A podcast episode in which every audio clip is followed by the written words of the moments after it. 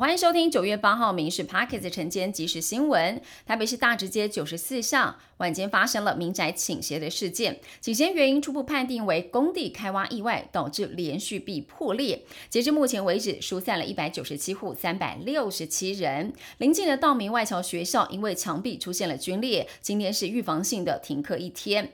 有议员表示说，民宅早在八个月前就有龟裂发生，这期间不断的跟建商协商，甚至跟北市府来澄清，但市府竟然回文说没有安全疑虑，让住户无奈说八个月以来没有人要理我们。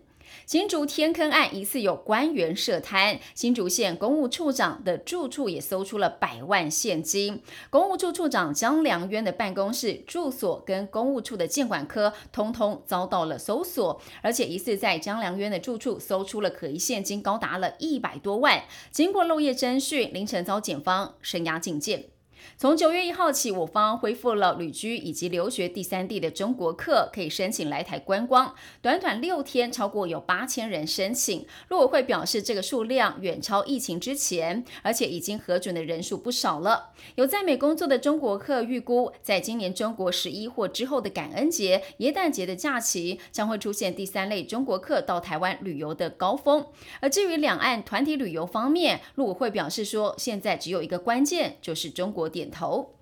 暌违九年，国庆焰火重返台中。九月十八号晚间九点钟，会在中央公园进行五分钟的释放，预计会释放一千两百发的焰火弹。而市长卢秀燕是说，双十连假有四天，估计观赏人潮会爆量到五十万。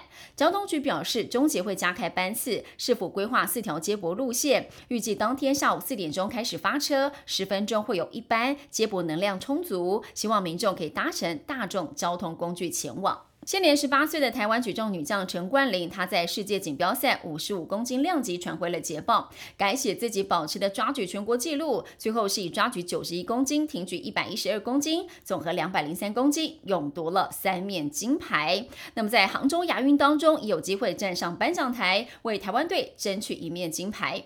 天气方面，今天受低压带的影响，各地会有短暂阵雨或雷雨出现。中南部东半部地区跟午后北部山区会有大雨或豪雨。另外，外出活动要特别留意的就是强阵风跟雷击。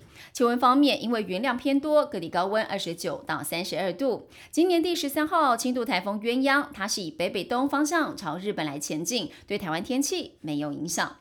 受到台风海葵的残余环流影响，香港七号晚间出现了罕见的大暴雨，当局发布了暴雨警告。从晚间九点多起，黄色警报、红色警报一路上升到黑色警报，市区到处都有严重的淹水，还有人差点被水给冲走了。投资人担心利率政策，加上苹果因为中国限制股价下挫，美股多个个股表现不佳。四大指数除了道琼，其余都收黑。中场道琼是小涨了五十七点，收在三万四千五百点，涨幅是百分之零点一七。标普五百下挫了百分之零点三二。科技股受到拖累，跌势比较大。纳斯达克收跌一百二十三点，跌幅是百分之零点八九。倍半指数跌幅最高，将近是两个百分点。